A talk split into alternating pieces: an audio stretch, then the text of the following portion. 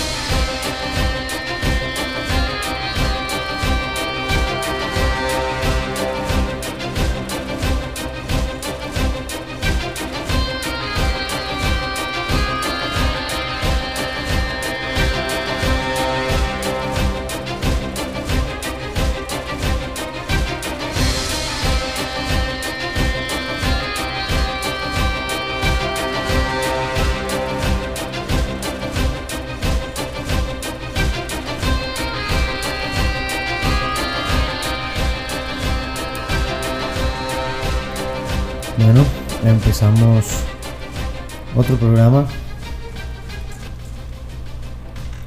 con información eh, con respecto a varios temas. Hoy vamos a tocar varios temas. Entre los temas que vamos a hablar, vamos a hablar un poco del curso que tuvimos para mujeres en caso de violación, secuestro y agresión. Es a nivel 2, entonces este está enfocado principalmente a todo lo que son ataques con armas punzocortantes.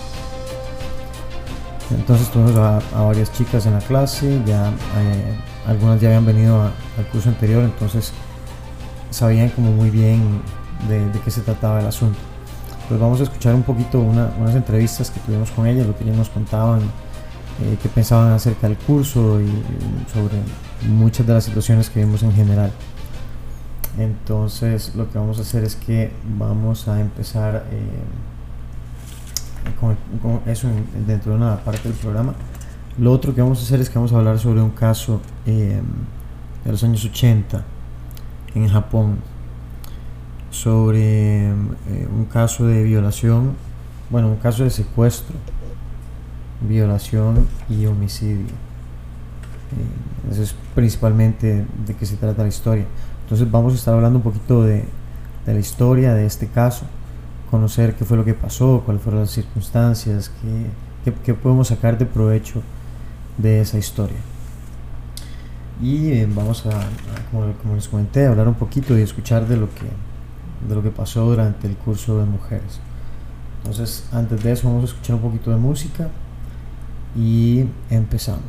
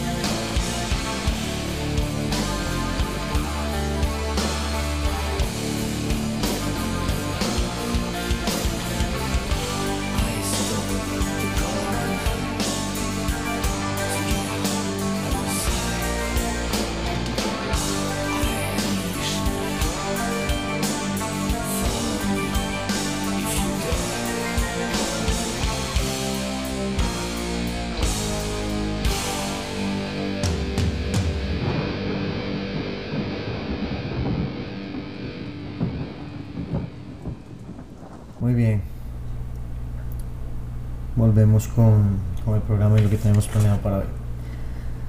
Entonces, les comentaba que hoy vamos a hablar sobre un caso de los años 80, el caso de Junco Furuta. Entonces, voy a comentarles brevemente, si es información general, eh, incluso que está en Wikipedia. Pueden buscar más información en internet. Eh, yo, con solo el nombre de la, de, la chica. Entonces, Junko Furuta nació el 18 de enero de 1971 y murió el 4 de enero de 1989. Fue una estudiante japonesa que fue brutalmente secuestrada, torturada, violada y asesinada por cuatro estudiantes del mismo colegio en noviembre de 1988 en Japón. Dice que se han generado muchas leyendas urbanas respecto a este caso, como por ejemplo la forma de tortura sufrida por Junco o los días que pasó en cautiverio.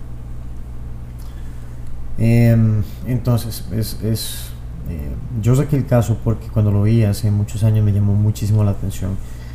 Eh, me impactó en cierta forma como, ¿verdad? Todo el proceso y, y las cosas que el ser humano puede llegar a hacer.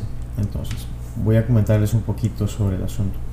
Dice que en noviembre de 1988, cuatro jóvenes, en ese momento de 18 años, 17, 16, 17, en Tokio, raptaron y escondieron a Junko Furuta, una estudiante de bachillerato de su mismo instituto en la ciudad de Misato, durante eh, o alrededor de 44 días.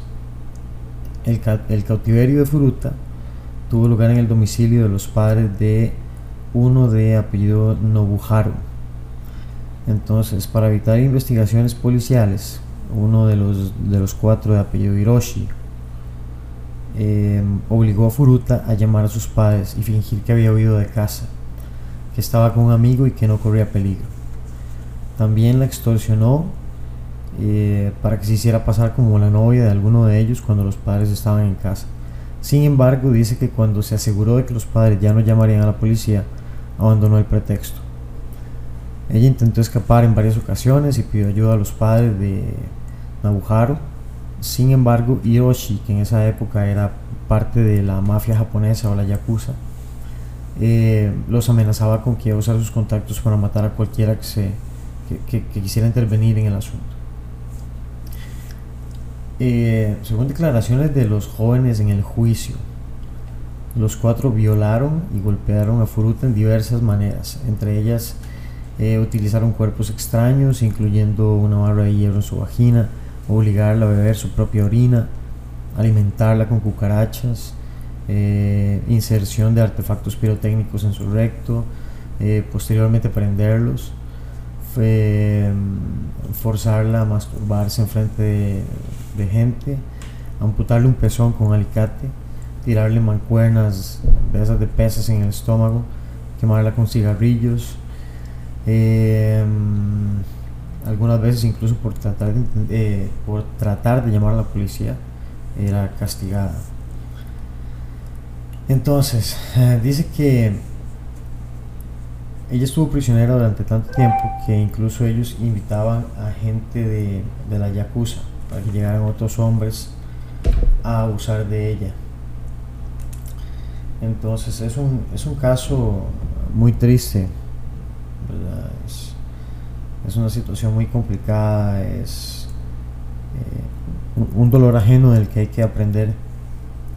Pero, eh, por ejemplo, en el curso que tuvimos en estos días de violación y secuestro, eh, vemos cómo las mujeres empiezan a empoderarse y ganan muchísima, muchísima confianza hacen las cosas bien, sienten que realmente pueden, que, sin importar la situación, aun cuando parezca difícil, tienen la posibilidad de, salir. Y la parte para mí principal, la que yo llamo siempre a colación, y es la prevención. Esa es la clave en la seguridad, en la defensa, es la prevención. Nada va a poder ayudar tanto como prevenir situaciones de riesgo. ¿Cómo, cómo no llegar a eso? ¿Cómo identificar patrones de conducta agresiva, cómo identificar posibles agresores. Muy bien, entonces eh, ya hablamos un poquito como de la introducción. Dentro de, en el próximo segmento vamos a, hablar un poco ya más de lleno del caso de Fruta. Vamos a, ver eh, un poquito de información sobre qué pasó durante el juicio y cuáles fueron algunas de las torturas que se comprobaron y que se, que se sacaron a colación durante el juicio de, de los que le dieron muerte a Junco Fruta. Entonces de momento vamos a ir con un bloque de música y ahorita seguimos con el resto de la historia.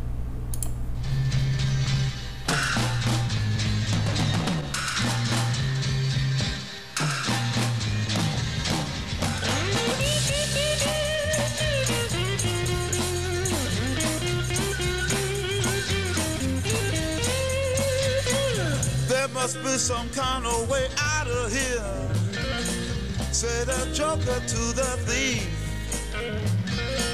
There's too much confusion. I can't get no relief. Businessman there, drink my wine. Plowman, dig my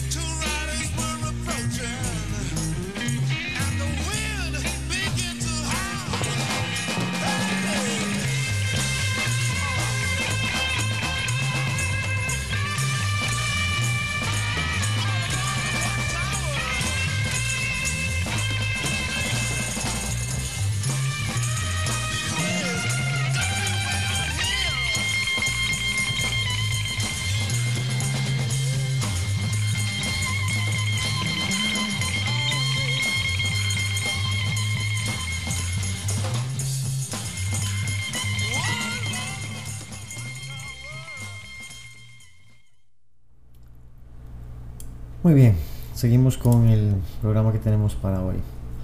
Entonces, hablábamos del caso de Junco Furuta. Decíamos que íbamos a hablar un poquito más sobre lo que pasó, eh, cómo fue que este, lograron darse cuenta que era lo que estaba pasando, etcétera, etcétera, etcétera. Muy bien. Dice que el informe ¿verdad? Que, que dieron fue que un infiltrado de la Yakuza, o sea, de la mafia, delató a los asesinos y estos fueron arrestados y puestos bajo eh, control de la autoridad. Los jóvenes fueron arrestados e enjuiciados como adultos, pero ya que la legislación japonesa prohíbe la publicación de las identidades de ofensores juveniles, esas no se pudieron presentar. Sin embargo, sí, la, sí se, se hizo pública la identidad de un par de ellos, uno que era el que se hacía llamar eh, Hiroshi, eh, que era parte de la mafia de la Yakuza,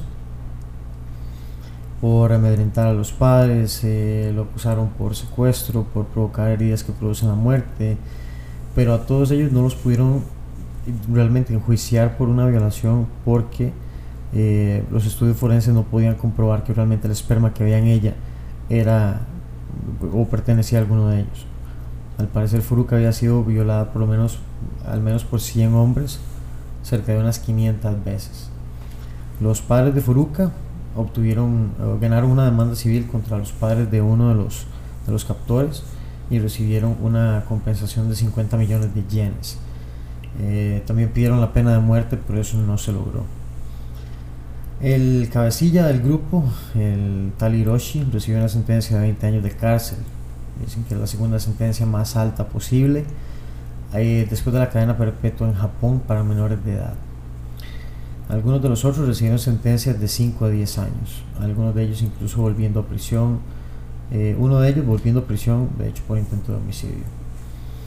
La prensa hizo una cobertura como siempre amarillista del hecho, enfocándose en la vida de, de Furuta y replanteándole a la legislación japonesa si la legislación que tenían contra delincuentes juveniles era la adecuada. Como les digo, eh, por este caso, se han realizado películas y hasta cómics. Pero al parecer la única fuente que realmente es como más apegada a la realidad es un documental hecho después de la primera sentencia, eh, más o menos en 1989, y que solo se puede encontrar en japonés. Realmente ignoro si se puede encontrar en internet, yo no he no la he buscado personalmente. Así que si alguien la ve o sabe, la, puede compartir.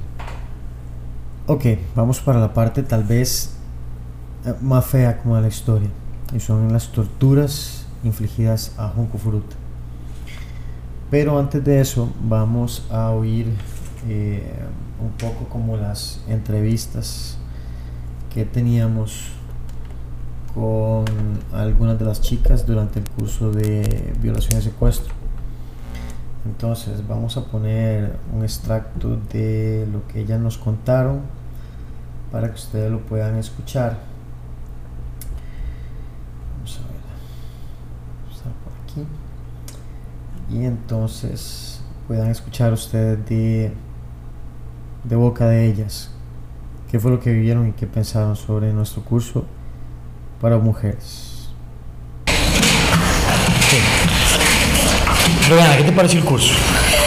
Muy bueno, la verdad. Igual, bueno, igual que el anterior, de bueno, pero más como intenso. Más intenso. Y mucho más. eh, me- como que se me hizo más fácil meterme en el papel, tal vez. Eh, sobre todo con el cuchillo de verdad, como que eso en la o sea, como que mi reacción, como que puedo comparar la reacción que uno hace aquí con la reacción instintiva que tendría Ajá. y, y en el ataque, los ataques al final, como tomarme más en serio el hecho de tener que zafarme, sí, o sea, como el 100% y que es más difícil, lo hicieron más difícil, yo creo, esta Ok, vez. no, no. Yo creo que lo que le hace difícil es la parte del arma. Es, es que es eso, tal vez uno en el anterior estaba como más enfocado en hacer la técnica, en eso uno está enfocado en... O sea, todo el enfoque es a quitarse el arma de encima. Que no y te es muy difícil. No, pero estuvo súper chido. Mónica, ¿qué te pareció el curso? Me pareció un curso muy bueno, muy cansado, pero aprendí mucho y, y creo que todo el mundo también tiene que hacerlo porque es más normal que uno lo asalten o lo ataquen con un arma que sin, entonces es más Ahora real. te pregunto, eh, este curso, a la par del curso anterior, Siento que se necesitan los dos. O sea, sí, porque el anterior da las bases como para este y después y ya este como que le agrega más cosas. me parecieron, parecieron igual de buenos. ¿Qué No sé. tal vez los escenarios de la vez pasada, aparte de estos? Eh, Más sencillos, difíciles, no, igual. no, más difíciles. Más difíciles estos. A nivel de fuerza, eso. Como a nivel psicológico, tal vez los primeros, bueno, no sé. Los dos. Los dos. Que los dos lograron lo suyo. Sí. Tati, ¿qué te pareció el curso? Este curso es más explosivo y más retador que el primero, o sea, absolutamente. El primero fue como, como sí, empecemos, pero ya este no dan tregua en nada. ¿No te parece bueno? Así, excelente, o sea, solo el gasto de energía de un minuto de estar ahí en el piso y ver lo que se puede pasar en un minuto es como, no, no se puede. No queremos estar ahí. ¿verdad? No, no, absolutamente no. ¿Qué te parece el curso? bastante intenso y es más fuerte psicológicamente, porque uno en el anterior está buscando más bien salir de la situación, golpear nada más. Aquí uno tiene que concentrarse en no morir, en el intento de salir, de sobrevivir. Entonces siento que es bastante intenso y fuerte en esa parte. Y así es en la calle, ya ningún ladrón sale sin armas. ¿Qué dirías de este, la parte del anterior? Este lo reta totalmente a uno, lo pone en una situación totalmente fuerte, psicológica y física y emocionalmente. El anterior sí nos ayudaba, claro, pero este es más fuerte. O sea, tenemos que llevar más allá nuestra fuerza, todo, para poder sobrevivir. Sí.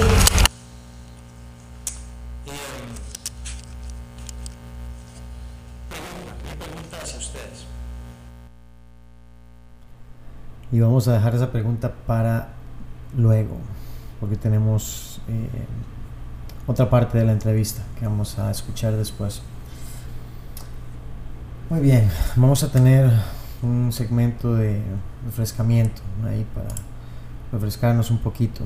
Voy a dejarlos con un tema que a mí personalmente me gusta mucho, es de Bella Fleck and the Fleckstones, que es de Sinister Minister.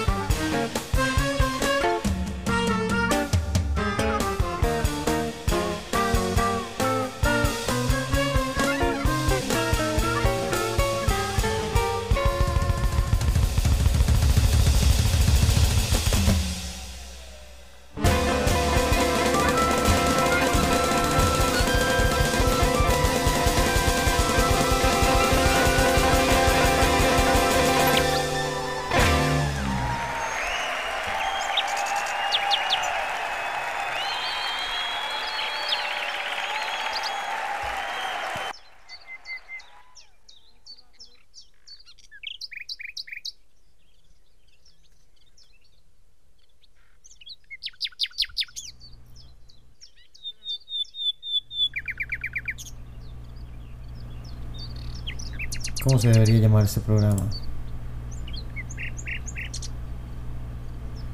Yo había pensado en algo así como violenzoterapia. ¿Ustedes qué piensan? ¿Cómo debería llamarse el programa?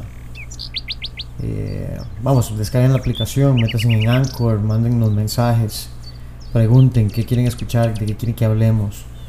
Eh, dejen sus comentarios. Muy bien. Vamos a seguir con las, con las cosas serias. Y vamos a terminar con la historia de Junko Furuta. Muy bien, vamos a hablar de lo que. de la parte más, más triste.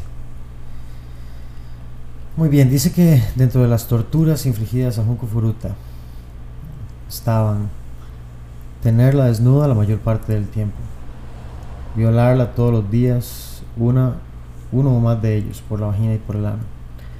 Invitar a miembros de la Yakuza a violarla, más de 100 hombres la violaron al menos un total de 500 veces. En una ocasión, 12 hombres en un mismo día. Golpearla cada momento, una vez hasta con palos de golf. Al menos una vez estrellarle la cara repetidamente contra el suelo de cemento. Varias veces orinar sobre ella. Fotografiar todo tipo de torturas. Antes de violarla, obligarla a masturbarse delante de sus captores e invitados, mientras todos ellos tomaban cerveza. Introducirle objetos en la vagina, incluyendo una botella y una barra de hierro, lastimándola. Privarla de agua y comida. Al pedir comida y agua, hacerle comer cucarachas vivas y beber su propia orina. Insertarle un aparato pirotécnico en el recto y encenderlo causándole graves quemaduras. Amputarle el pezón izquierdo con un alicate. Atarla de pies y manos, acostarla boca arriba y dejarla caer eh, y dejarle caer mancuernas sobre el estómago. A raíz de las graves lesiones, hacerle perder el control de sus esfínteres. Castigarla cada vez que se orinaba. Una vez romperle todos los huesos de una mano a pisotones. Insertar en la vagina tijeras y pinzas para pollo asado desgarrándosela. Colgarla del techo y usarla como saco de boxeo. Meterle varias, eh, varias horas en un congelador. Quemarle los párpados con cera caliente. Clavarle docenas de agujas en los pechos.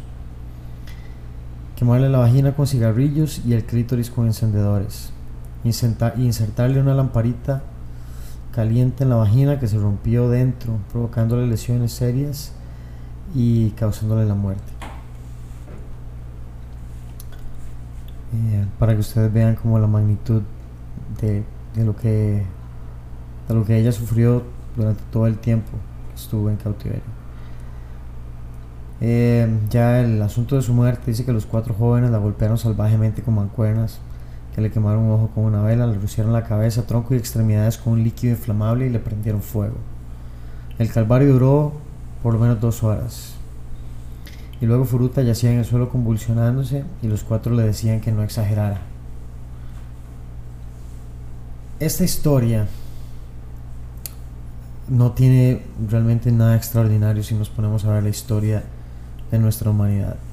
Los crímenes, los abusos, eh, ¿verdad? Las, las guerras, lo, lo que generamos y lo que le hacemos a otras personas. Simplemente no tiene nombre. O, o tiene nombre.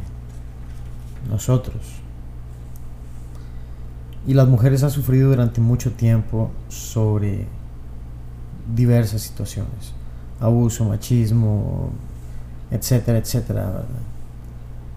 Ahora, mi pregunta es, ¿por qué si muchas veces sufren de tantos problemas? ¿Por qué no toman cartas en el asunto? Y eso fue precisamente lo que le pregunté a las chicas durante el curso de violación y secuestro. Y pues lo que quiero es que ustedes mismos puedan escuchar lo que ellas tenían que decir.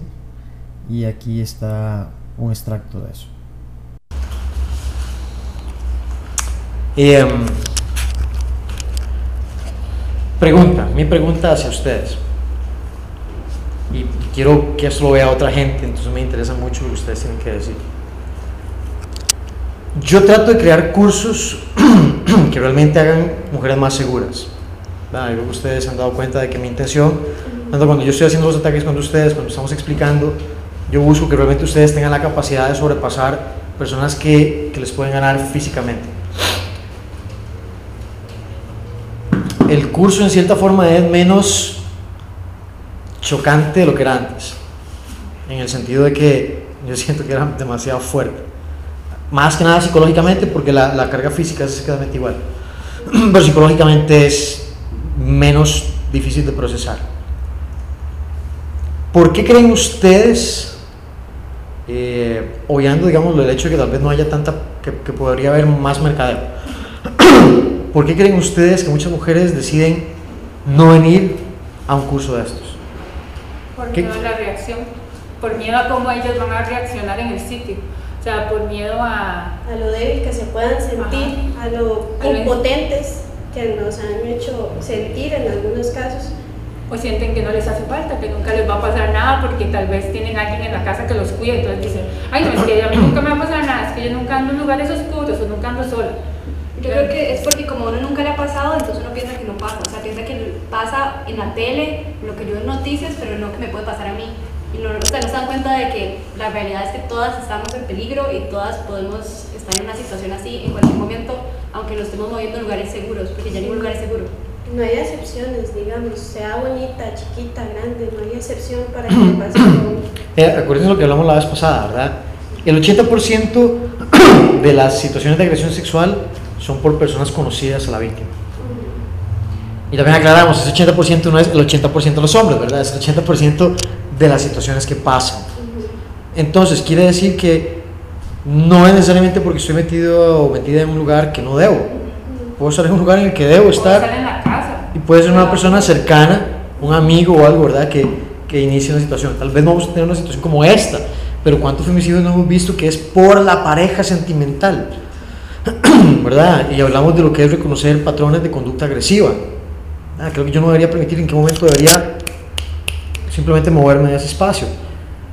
Pero a mí me intriga porque ah, cuando veo esas noticias, ya es la mujer dice, uy, es que quisiera que hicieran como cursos y clases para que podamos defendernos. Y cuando uno hace cursos, las mujeres a veces tienden a no venir. Yo creo que es miedo a enfrentarse a la realidad, o sea, a salirse. Uno, si uno nunca ha estado aquí, porque digo, si, uno nunca le ha pasado nada y nunca ha estado en una clase como esta, realmente no se puede imaginar lo que es Y es el que un miedo- hombre lo agarre uno con fuerza. O sea, Ajá. el problema es que eso, no, o sea, no a cualquiera viene un hombre a amenazarlo físicamente y lo agarra y con fuerza. Someterlo. Miedo- Exactamente, eso no pasa.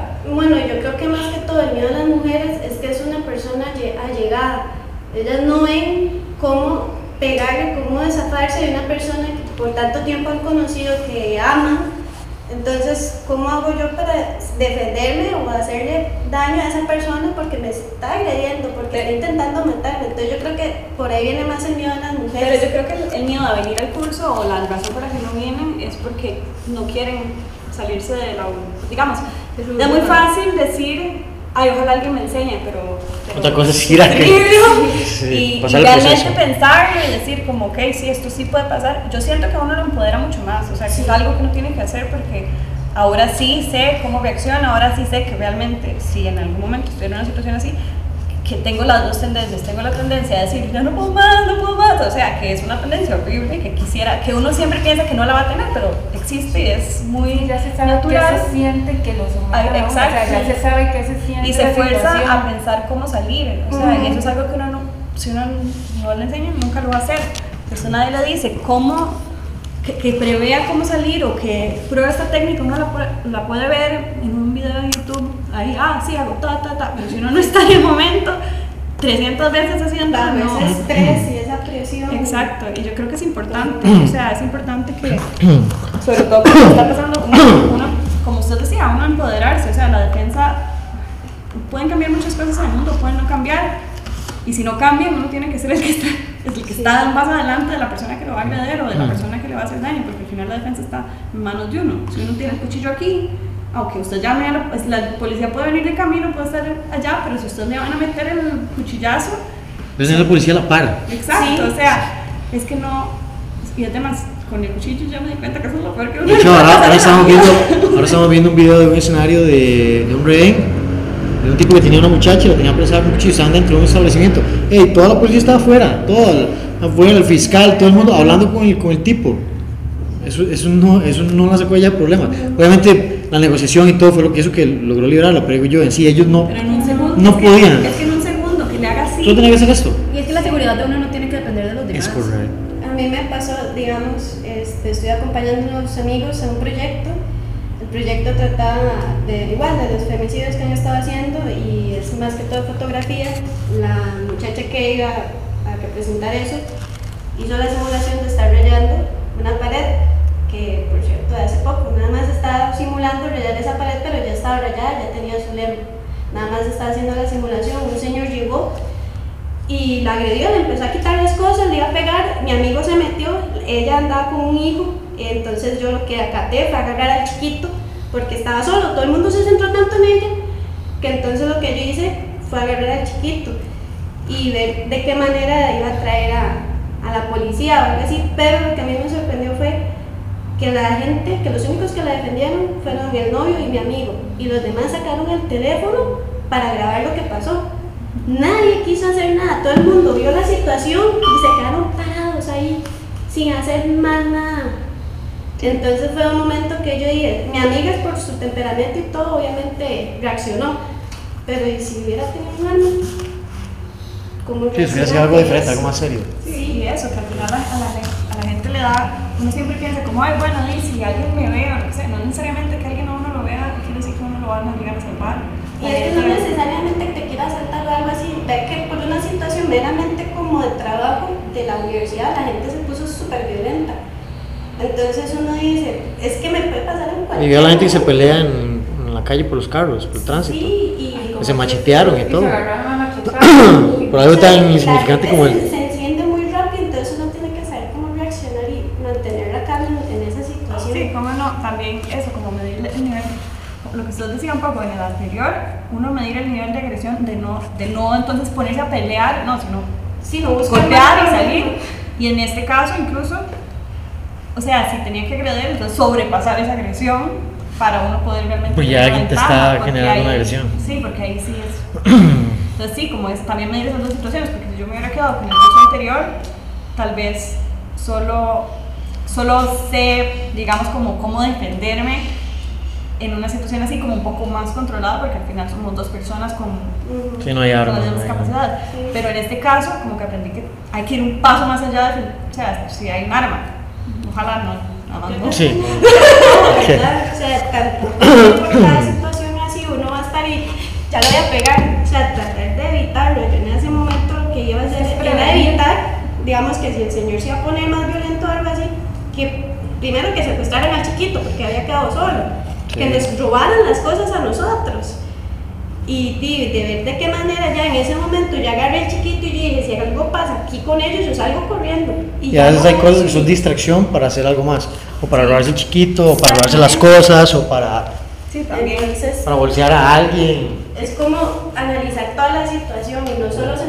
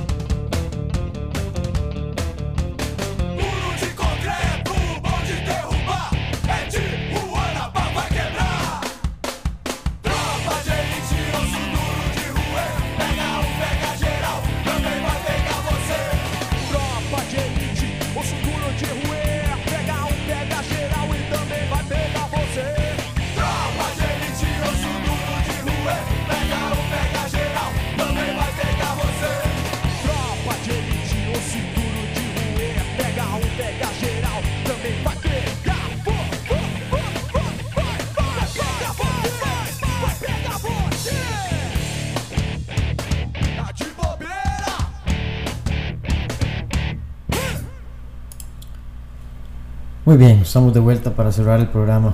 Eh, simplemente no podíamos irnos sin dar un poquito de información, un poquito como de, consejos, de cómo cuidarse, un poquito de información que puede ser útil para ustedes. Para las mujeres principalmente, recuerden que eh, por lo general las violaciones ocurren a horas donde hay menos gente, donde hay menos visibilidad, donde es más fácil desplazarlas hacia un lugar eh, un poco retirado. ¿Cuáles son las horas, la- las horas que tienen más incidencia? Ok, en la mañana, de 4 de la mañana a 6 de la mañana. Y después de las 10 de la noche.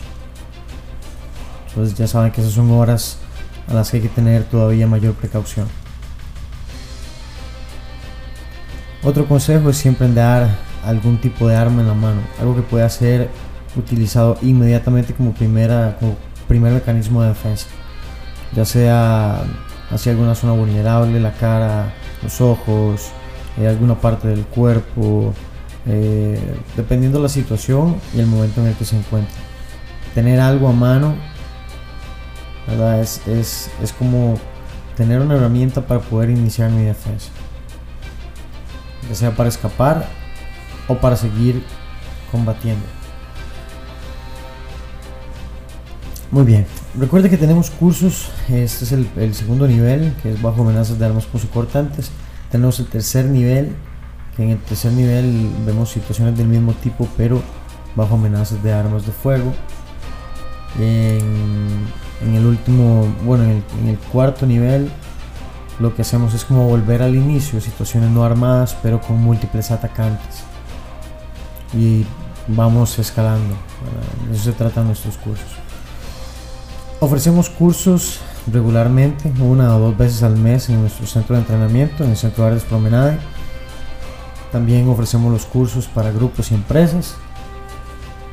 Eso simplemente lo, lo coordinamos y, y ofrecemos el curso con la misma calidad.